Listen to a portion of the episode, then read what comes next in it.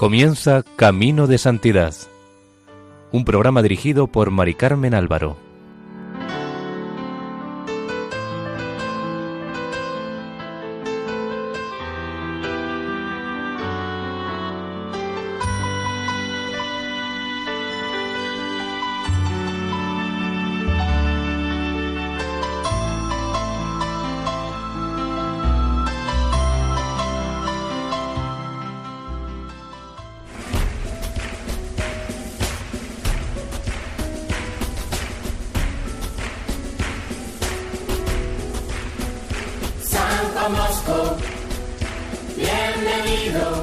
Bienvenidos al programa Camino de Santidad, realizado por el equipo de Radio María en Castellón, Nuestra Señora del Lledó. Les invitamos a escuchar el tercer capítulo dedicado a la vida de San Juan Bosco.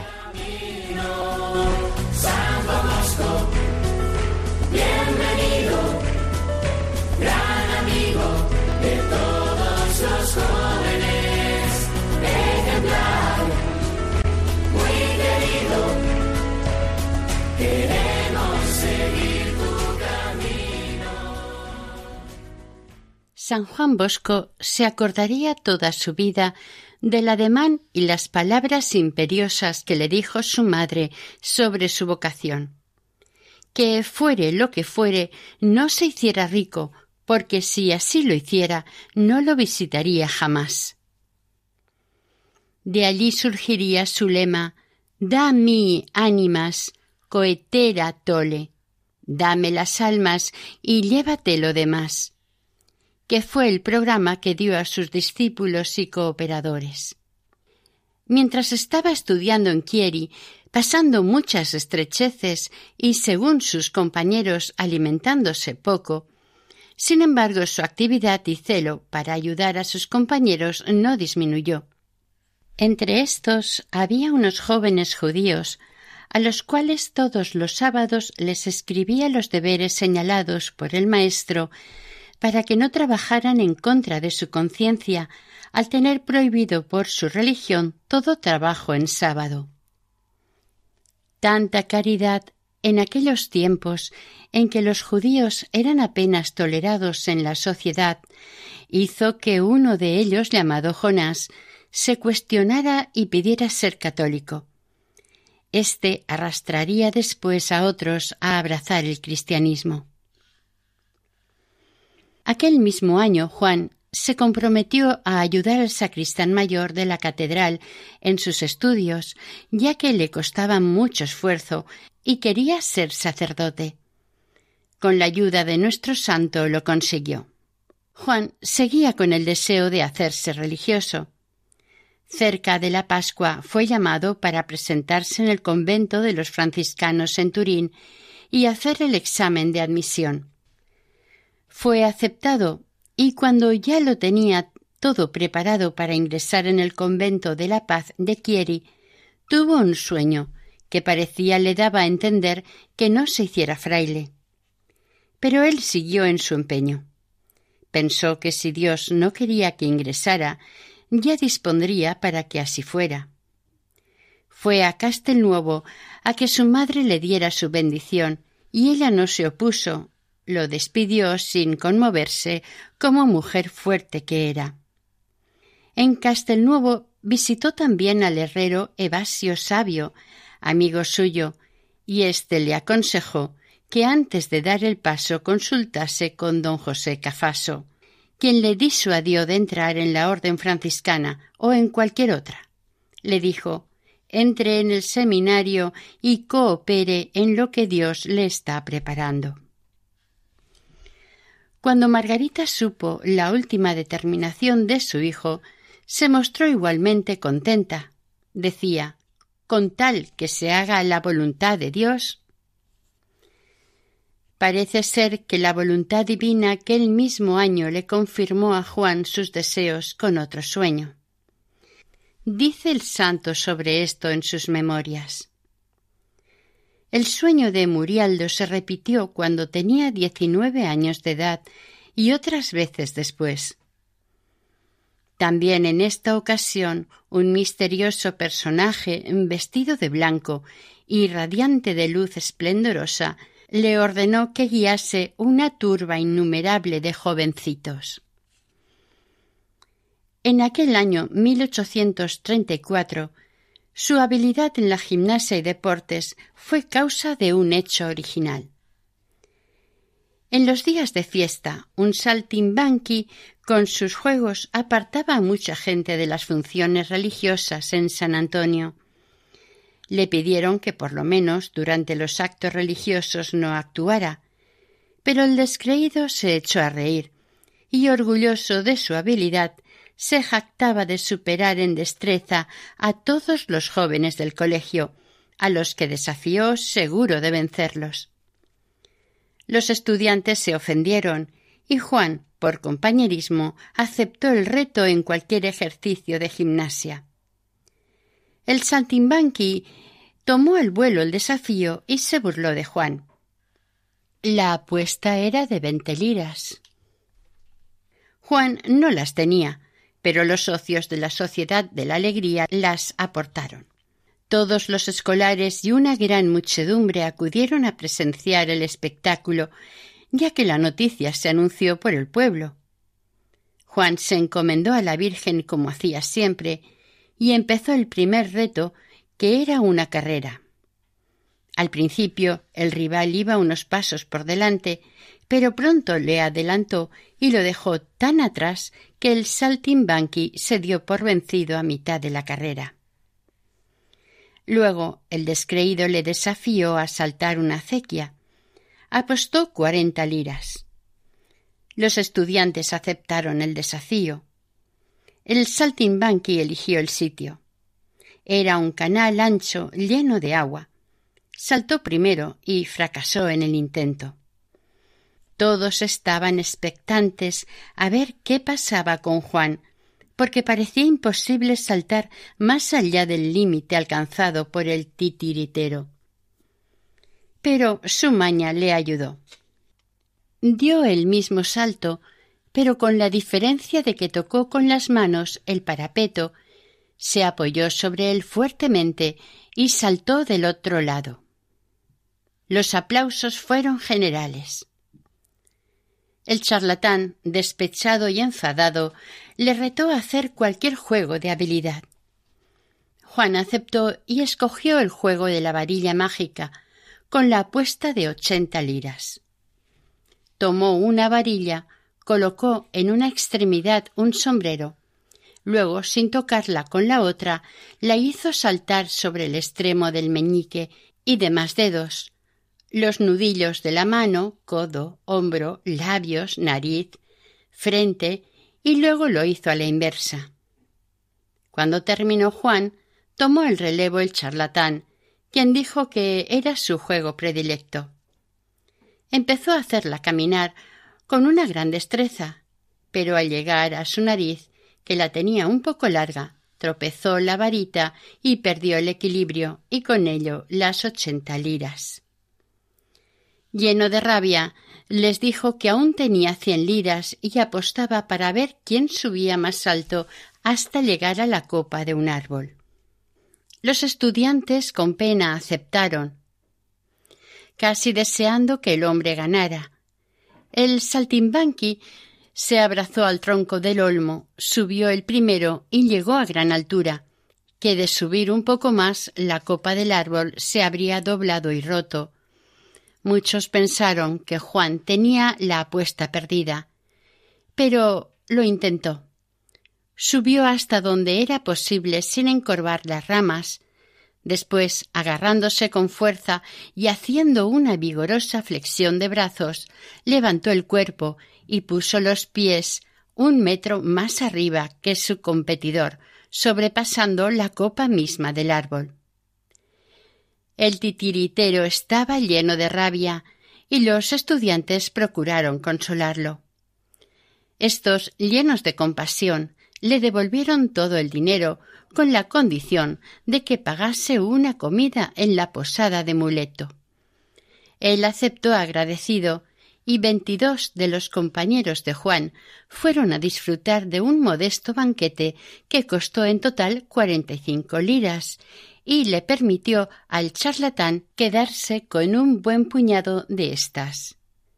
El saltimbanqui ya no volvió a aparecer más por el pueblo, con lo cual ya no molestó en las funciones religiosas.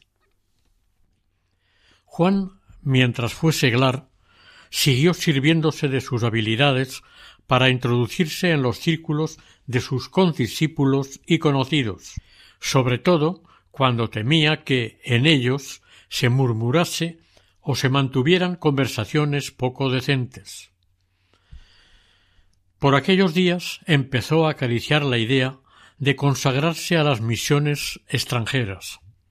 Si no hubiera intervenido el nuevo párroco, don Cinzano, y otros bienhechores, se habría hecho misionero. Juan no estaba destinado a ser religioso ni misionero, sino fundador de institutos religiosos y de amplias misiones extranjeras en países lejanos. El curso siguiente, Juan continuaba mostrando sus habilidades de prestidigitador. Se había hecho tan especialista en ello que alguien llegó a creer que era mago, o se hacía ayudar por el demonio. Al dueño de la casa donde se alojaba le gastaba bromas, como por ejemplo el día del santo de Juan. El señor Cumino preparó para sus pensionistas un pollo con gelatina. Colocada la bandeja en la mesa y descubierta, saltó un gallo, que echó a cantar revoloteando por la mesa, para regocijo de todos. Frecuentemente, después de haber llenado la botella de vino, al verterla salía agua, o queriendo beber agua se encontraba el vaso lleno de vino. Las confituras se convertían en rebanadas de pan, el dinero del bolsillo en pedazos de hojalata mohosa, el sombrero en cofia y las nueces y avellanas en pequeños trozos de escombros. Al pobre hombre lo volvía loco. Un día ocurrió que, hecha la apuesta de presentar una llave que se sabía con seguridad que estaba en otra parte, cuando se acabó la sopa, la encontraron en el fondo de la sopera. Raro era el día que no le hacía alguna broma, y el hombre, pensando que en todo esto había algo de diabólico, pensó en echarlo de la pensión, pero antes lo habló con un cura vecino suyo, quien lo consultó con el canónigo Burcio, cura de la catedral. Este mandó llamar a Juan Bosco, y cuando lo tuvo delante, le interrogó sobre la fe, sobre el catecismo. A todo esto Juan respondió de maravilla, pero el examinador no estaba satisfecho, y le habló de las sospechas de magia que se le atribuían, y le preguntó quién le había enseñado aquel arte.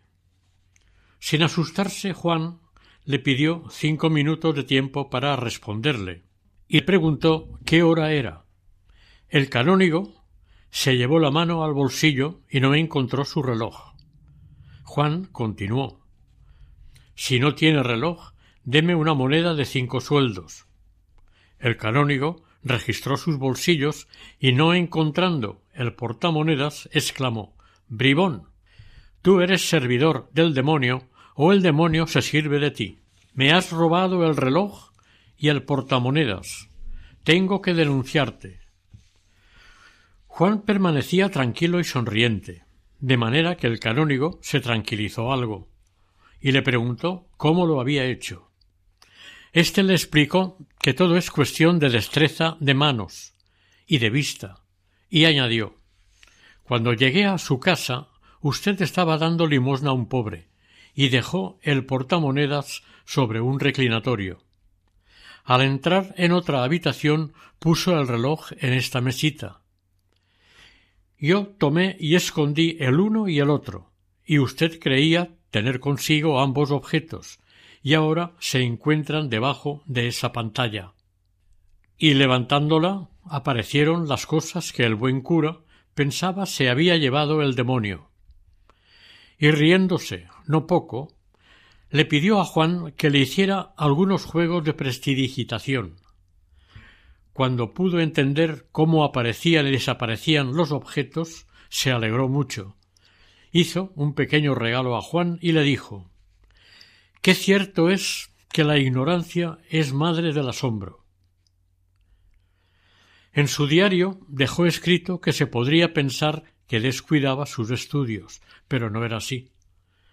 Con la atención que ponía en clase le bastaba para aprender. El día también lo ocupaba en dar clases particulares o repaso a compañeros, a unos por caridad o amistad y a otros porque le reportaban algún beneficio. En Chieri había un librero judío que por un sueldo, por volumen, le facilitaba libros, entre ellos los clásicos latinos que nuestro santo se leía uno al día. Pero los deberes escolares, las ocupaciones del repaso a otros, la mucha lectura requerían el día y buena parte de la noche. A veces le ocurrió que llegaba la hora de levantarse, todavía estaba leyendo. Estas exageraciones le estropearon de tal modo la salud que durante varios años de su vida parecía estar cerca de la tumba. Esto les sirvió para aconsejar después a los jóvenes que hicieran sólo lo que pudieran y no más. La noche se ha hecho para el descanso. Excepto en caso de necesidad, nadie debe ocuparse en cosas científicas. Un hombre robusto resistirá algún tiempo, pero no dejará de perjudicar siempre su salud. Al terminar su último año de instituto, le entró a Juan una gran angustia por causa de su vocación.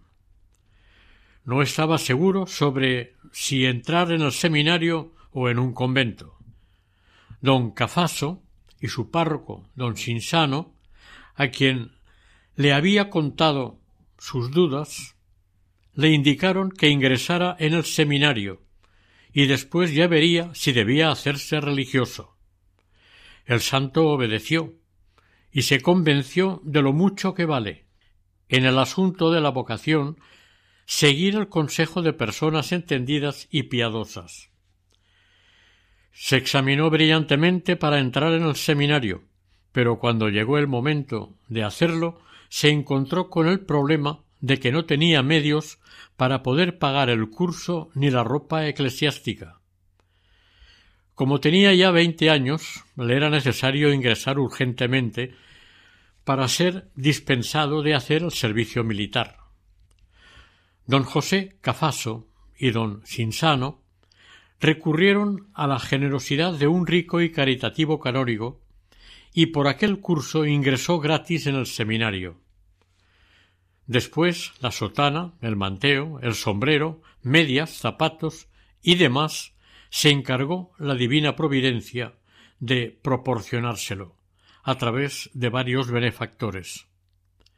El santo repetiría muchas veces durante su vida Yo siempre tuve necesidad de todos persuadido de que la salvación o la perdición eterna dependen ordinariamente de la elección de Estado, Juan Bosco se preparó con gran recogimiento para vestir el hábito eclesiástico, encomendándose a las oraciones de los amigos y haciendo él mismo una fervorosa novena. La ceremonia tuvo lugar el 25 de octubre de 1835 en la iglesia parroquial de Castelnuovo ante un grupo grande de jóvenes que acudieron de los pueblos vecinos. En la ceremonia el párroco le ordenó en latín que se despojase del traje de seglar y con ello de los malos hábitos. Luego, al darle el alzacuello, que se revistiera del hombre nuevo, a lo que Bosco respondió en su corazón según manifestó él. Sí, Dios mío, haced que en este momento vista yo un hombre nuevo, es decir, que desde este momento comience una nueva vida, toda según vuestra divina voluntad, y que la justicia y la santidad sean objeto constante de mis pensamientos, palabras y obras Así sea. Oh María, sed mi salvación. Terminada la función de la iglesia, el párroco quiso llevarlo a la fiesta de San Rafael Arcángel, que se celebraba en un caserío de Castelnuovo. A él, que estaba deseoso de recogimiento, le pareció poco oportuna la orden del sacerdote y se lo hizo saber, pero éste alegó que lo necesitaba para las funciones de la Iglesia. Juan fue, pero no pudo disimular la tristeza que le embargó. Y aún más cuando vio lo que sucedía en la fiesta, sacerdotes haciendo casi de bufones entre los convidados y medio borrachos. Casi le inspiró horror su vocación.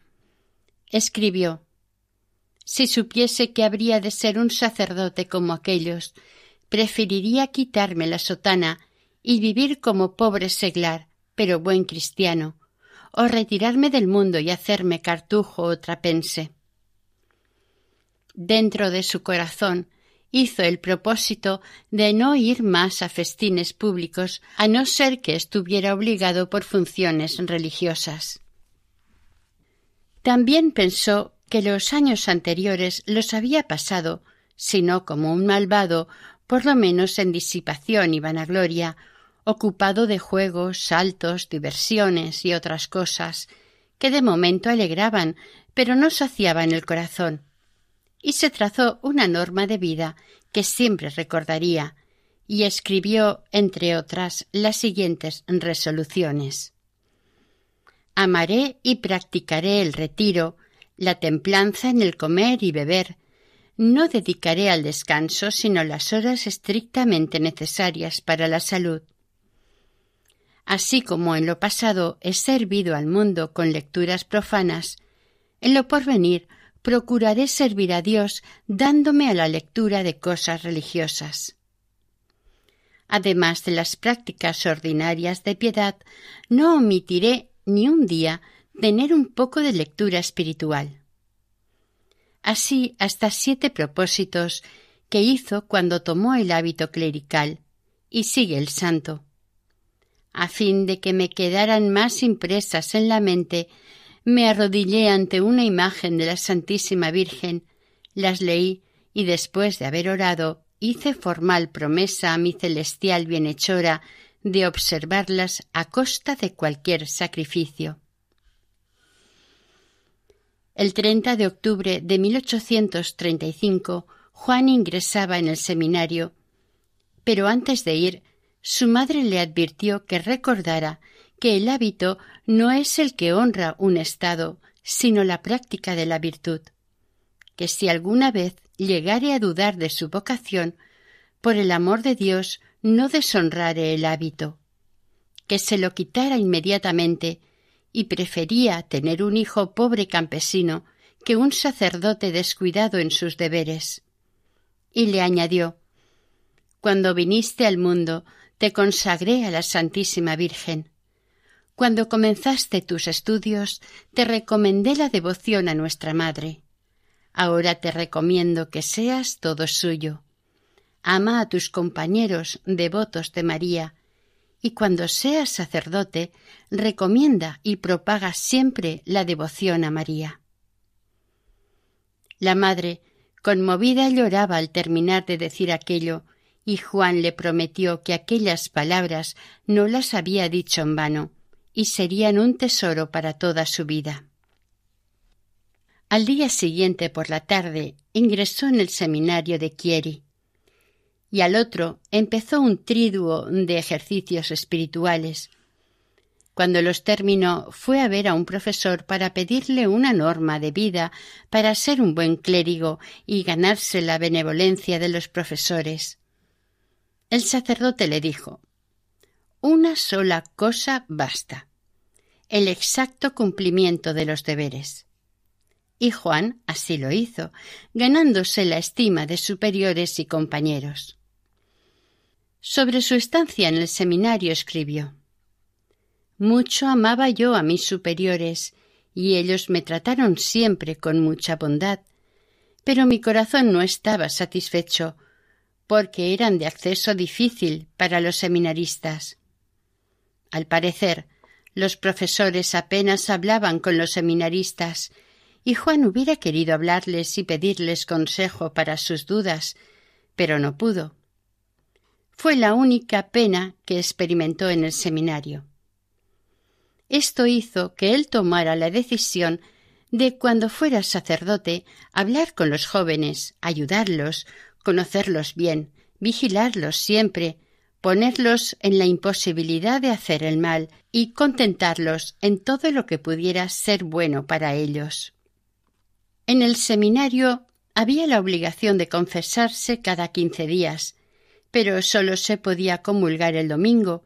Si querían hacerlo entre semana, tenían que ir a escondidas a misa a la iglesia de San Felipe, que comunicaba con el seminario. Los superiores lo sabían, pero hacían la vista gorda. Finalmente, el arzobispo Gastaldi lo solucionó permitiendo que los seminaristas pudieran comulgar todas las mañanas, con tal de que estuvieran bien preparados.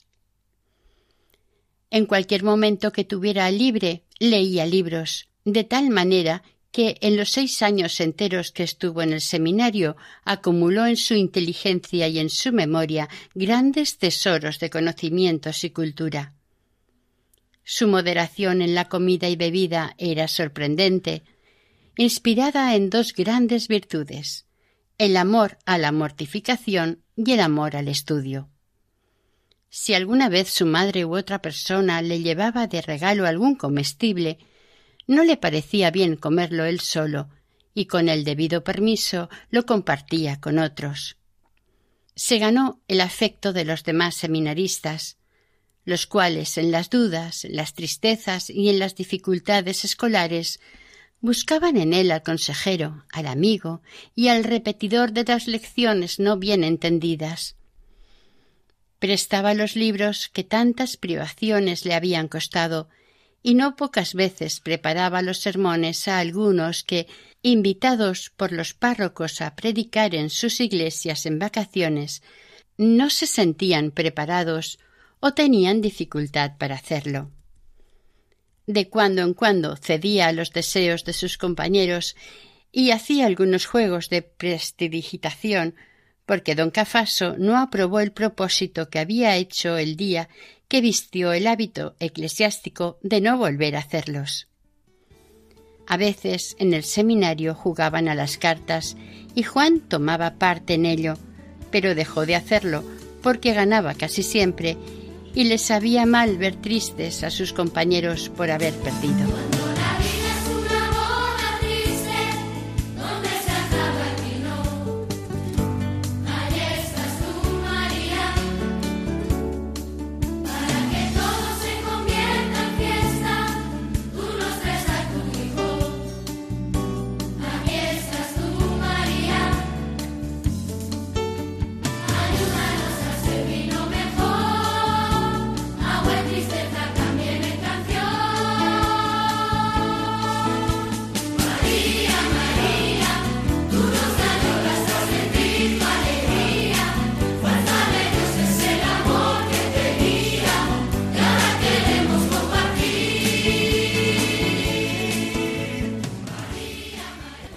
Su estancia en el seminario tuvo un sueño en el que se vio ya de sacerdote con roquete y estola trabajando de sastre en una tienda, pero no cosiendo prendas nuevas, sino remendando las usadas y juntando gran cantidad de piezas de tela. Entonces no lo entendió, pero con el tiempo lo interpretó como que estaba no sólo llamado a recoger jóvenes buenos y custodiarlos y perfeccionarlos, sino también a los extraviados y expuestos a los peligros del mundo, los cuales, gracias a sus cuidados, se harían buenos cristianos y cooperarían en la reforma de la sociedad.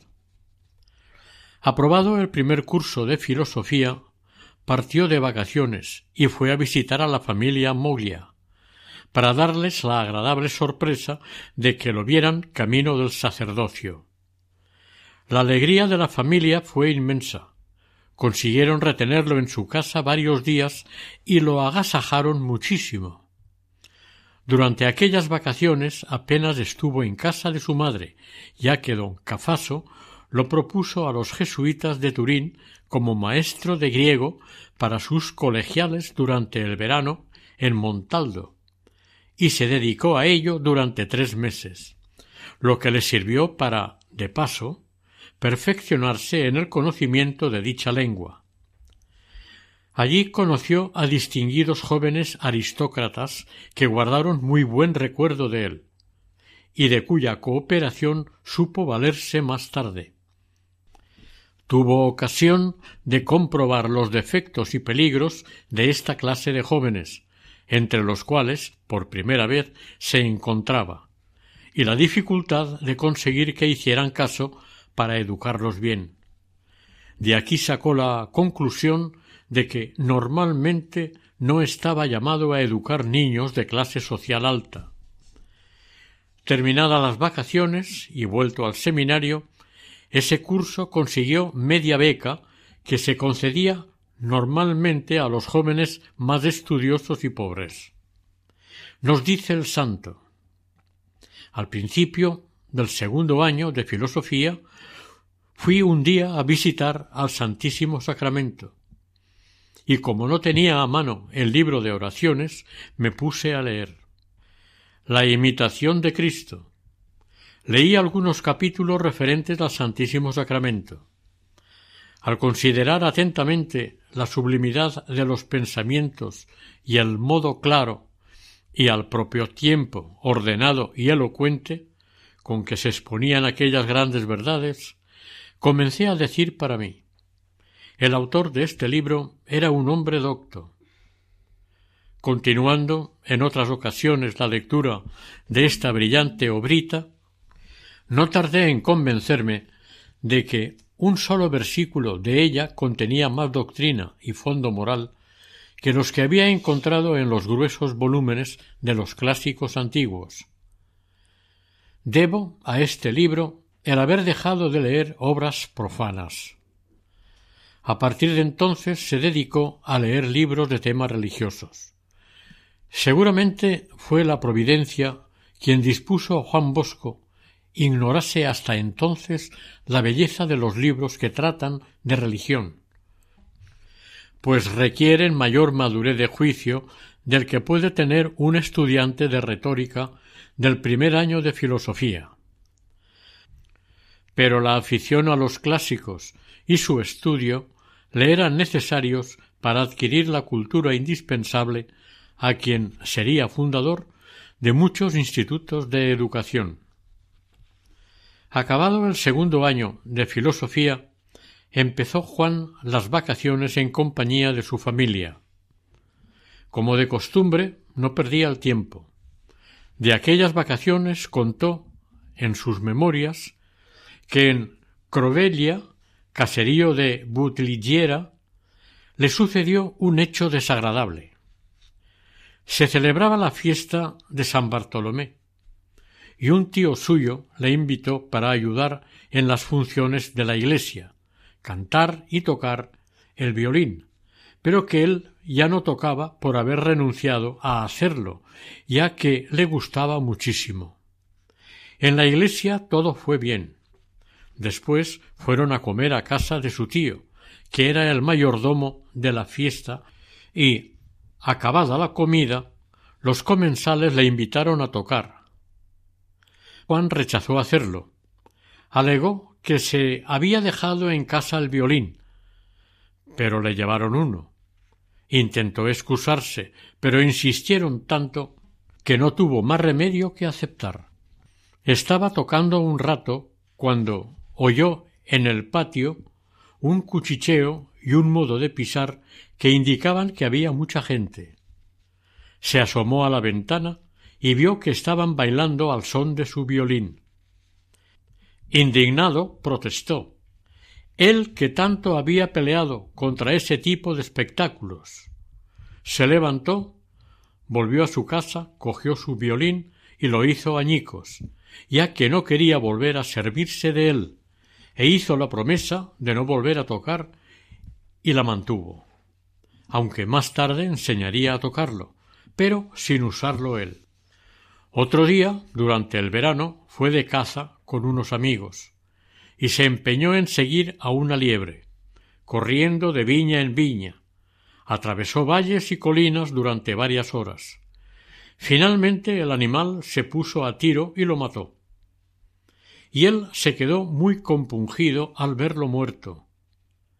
A la detonación acudieron sus compañeros, y mientras se regocijaban ante la víctima, él echó una ojeada sobre sí mismo, y al verse en mangas de camisa, sin sotana, con un sombrero de paja, con todo el aspecto de un contrabandista y a más de dos millas de su casa, se sintió extremadamente inquieto. Se excusó con sus amigos por aquel escándalo que había dado por la ropa. Se marchó a su casa y renunció de nuevo y definitivamente a toda clase de cacería. Y dice el santo Con la ayuda del Señor esta vez mantuve mi promesa. Dios me perdone aquel escándalo.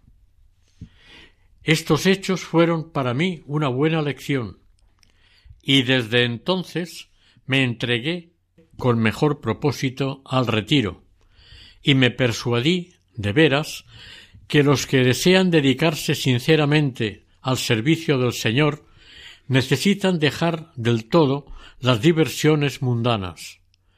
Verdad es que éstas, con frecuencia, no son pecaminosas, pero por las conversaciones que provocan, por la manera de vestir, hablar y obrar, siempre ofrecen algún riesgo en daño de la virtud, especialmente para la muy delicada de la castidad.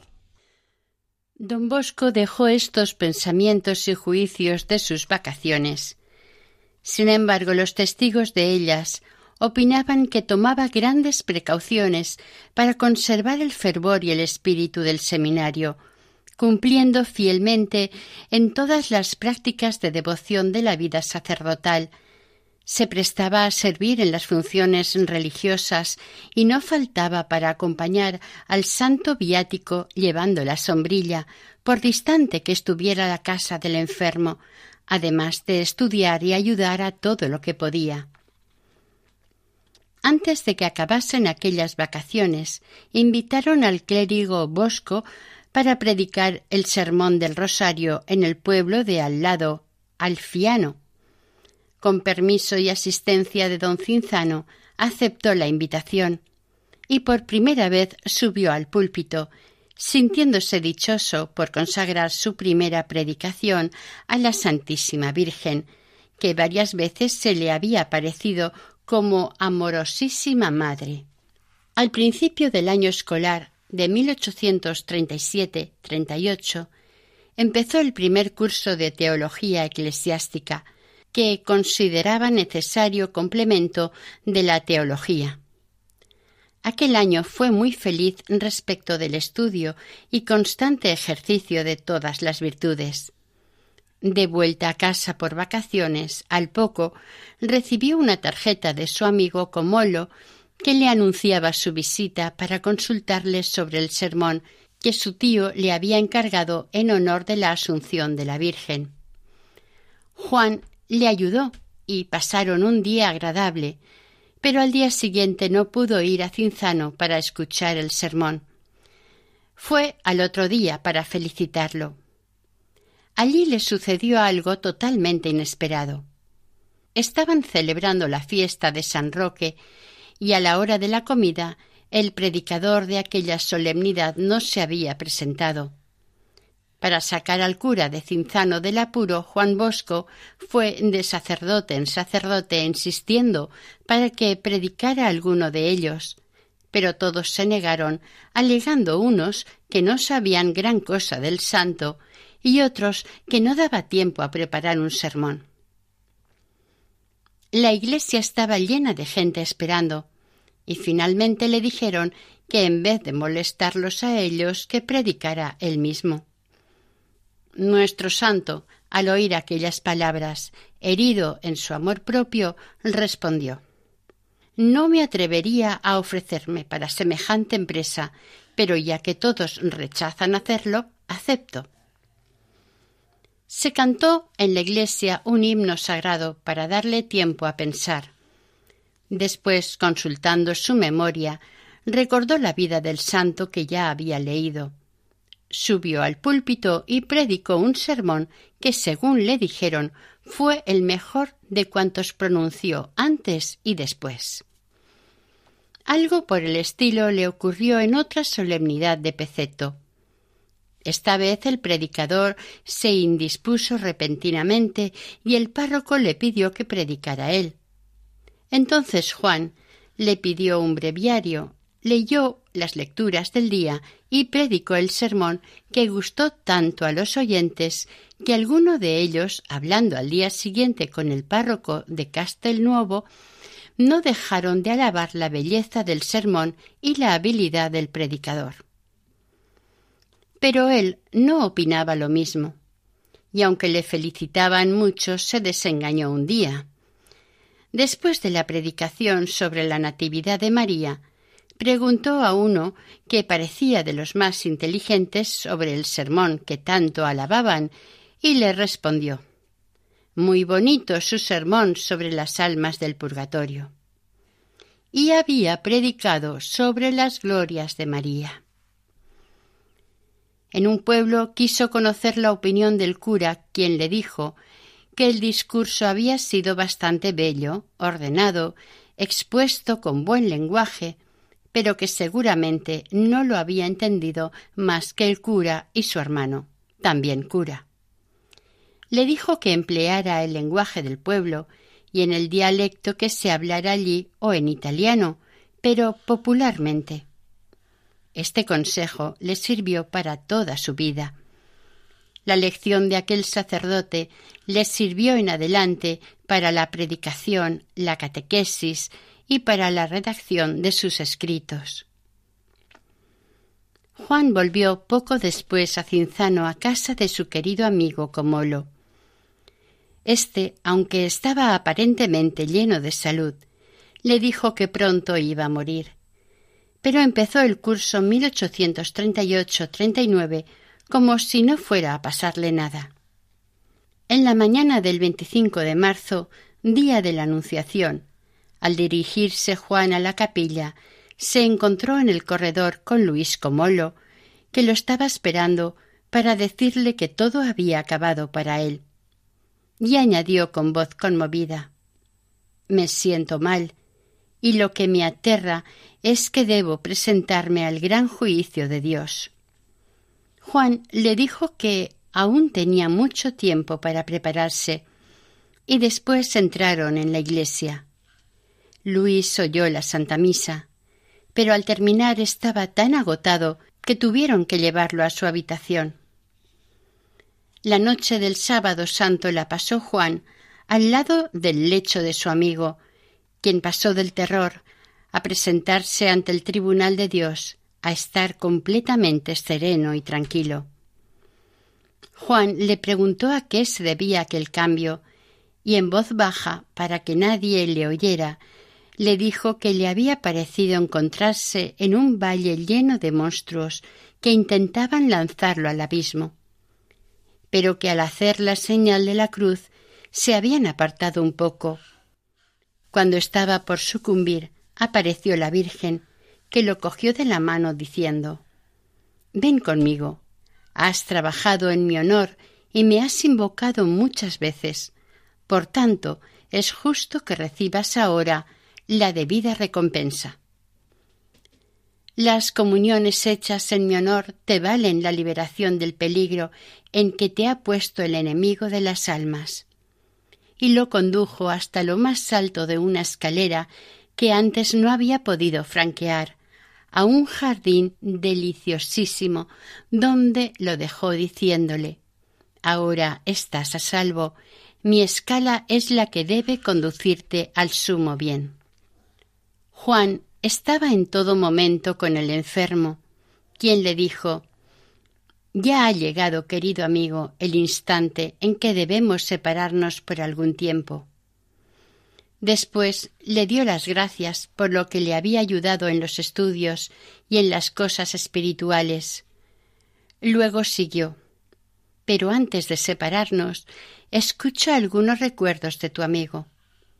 No se satisface la amistad solo con hacer lo que el amigo pide mientras vive, sino también cumpliendo lo que recíprocamente se han prometido ejecutar después de la muerte. Por eso, el pacto que hemos hecho con promesa obligatoria de rogar el uno por el otro para podernos salvar, no quiero que se limite solo a la muerte del uno o del otro, sino a la de los dos. De modo que hasta que tus días acaben aquí abajo, prométeme que rezarás por mí. Juan Bosco se retuvo de llorar ante tal petición y le prometió todo lo que él quiso. Cerca de diez minutos antes de expirar, Comolo lo llamó y le dijo Si quieres algo para la eternidad, adiós me voy. Jesús, José y María, en vuestras manos pongo el alma mía. Después ya no pudo pronunciar ninguna palabra. Pero se notaba que seguía las jaculatorias que iban rezando los demás, y poco a poco, sin movimiento alguno, su hermosa alma se fue separando dulcemente de su cuerpo. Su feliz muerte ocurrió a las dos de la mañana. Aquella noche el clérigo Berchelino de Borgano en el momento en que Comolo expiraba, lo vio presentarse en su dormitorio diciendo Acabo de morir. En cuanto falleció, todos sus compañeros hicieron lo posible para conseguir un objeto suyo como reliquia. El rector del seminario no pudo consentir que el cadáver fuera llevado al cementerio común y fue a Turín, para conseguir de las autoridades civiles y eclesiásticas el permiso para darle sepultura en la iglesia de San Felipe Neri, aneja al seminario. Apenas lo enterraron, se apareció por segunda vez. De esta aparición fueron testigos un dormitorio entero de seminaristas y entre ellos nuestro santo, por quien propiamente se apareció para cumplir un pacto. Se habían prometido que quien primero muriese, si Dios lo permitía, se le aparecería al otro para darle noticias. A la una de la madrugada, Comolo, en forma de una lucecita, avanzaba en medio de un gran estruendo como de tempestad, y llamó a su amigo tres veces diciendo Bosco, Bosco, Bosco, estoy salvado. El terror de los seminaristas fue espantoso. Por muchos años se conservó en el seminario el recuerdo de esta impresionante escena. El santo que narró en sus memorias este hecho terminó la narración del suceso de la siguiente manera Sufrí mucho, y fue tal mi espanto que en aquellos instantes hubiera preferido morir. Fue la primera vez que recuerdo haber tenido miedo. Esto me originó una enfermedad que me llevó al borde de la tumba y me dejó tan mal parado de salud que no pude recobrarla sino después de muchos años. Les aconsejaré siempre pactos de este género. Dios es omnipotente, Dios es misericordioso, Dios, en su infinita misericordia, generalmente no escucha estos pactos, pero permite a veces que se cumplan, como es el caso expuesto. La humanidad, flaca, sufre inmensamente al contacto de lo sobrenatural. La amistad de Comolo influyó en don Bosco, y él lo reconoció, y uno de los primeros libros que salieron de su pluma fue la biografía del amigo. Como hemos dicho, el dolor por la pérdida del amigo y el espanto que le produjo su aparición perjudicaron mucho la salud de Juan, ya debilitada por lo poco que dormía. A finales de junio volvió a Castelnuovo, pero el aire de su tierra no mejoró gran cosa su salud. Al comienzo del curso escolar de 1839-40, aunque se integró en el seminario, su salud no mejoró. Al contrario, fue empeorando y se vio obligado a guardar cama. Los alimentos le repugnaban y tenía un insomnio que no se le curaba con nada, y los médicos le desahuciaron. Cuando llevaba un mes en la cama, su madre, que no sabía nada de lo mal que estaba su hijo, fue a verlo y le llevó una botella de vino generoso y un pan de mijo. Apenas entró en la enfermería, se dio cuenta de la gravedad de su hijo. Cuando ya se iba, quiso llevarse aquel pan, porque era muy pesado para el estómago de Juan, pero éste le pidió que se lo dejara, a lo cual ella accedió de mala gana. Cuando él se vio solo, le entraron ganas de comérselo y beberse el vino. Tomó un pedazo que masticó poco a poco, y le pareció sabrosísimo, y una rebanada tras otra se lo comió todo, acompañándolo con el reconfortante vino. Después se durmió con un sueño tan profundo que le duró dos días y una noche. Los superiores del seminario creyeron que aquel sueño era el presagio de su muerte. Pero cuando se despertó estaba curado. De esta enfermedad le quedaron algunas secuelas que le desaparecieron con el tiempo, después de algunos acontecimientos. Aquel año tuvo que ir a casa varias veces a causa de su mal estado de salud, pero el 25 de marzo de 1840, domingo de Aletare, pudo recibir la tonsura con las cuatro órdenes menores en la iglesia del arzobispado de Turín.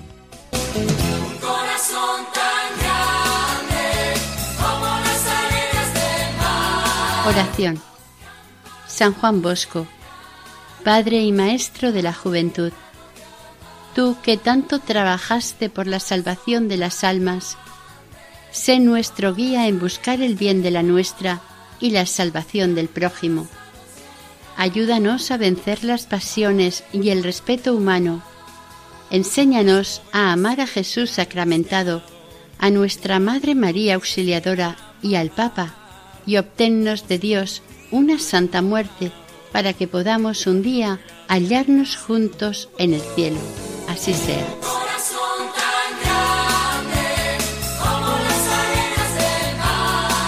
Finalizamos aquí el tercer capítulo dedicado a la vida de San Juan Bosco, dentro del programa Camino de Santidad, elaborado por el equipo de Radio María en Castellón de Nuestra Señora del Lledó. Para ponerse en contacto con nosotros pueden dirigirse a la siguiente dirección de correo electrónico camino de santidad. Si desean adquirir el programa pueden solicitarlo al teléfono 91 822 80 10. También lo pueden escuchar e incluso descargar en la sección podcast de la web de Radio María. Deseamos que el Señor y la Virgen les bendigan.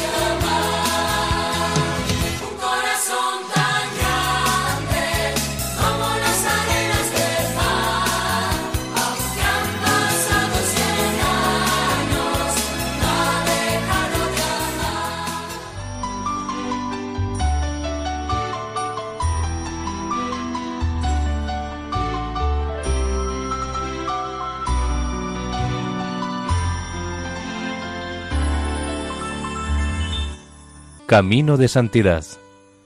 Un programa dirigido por Mari Carmen Álvaro.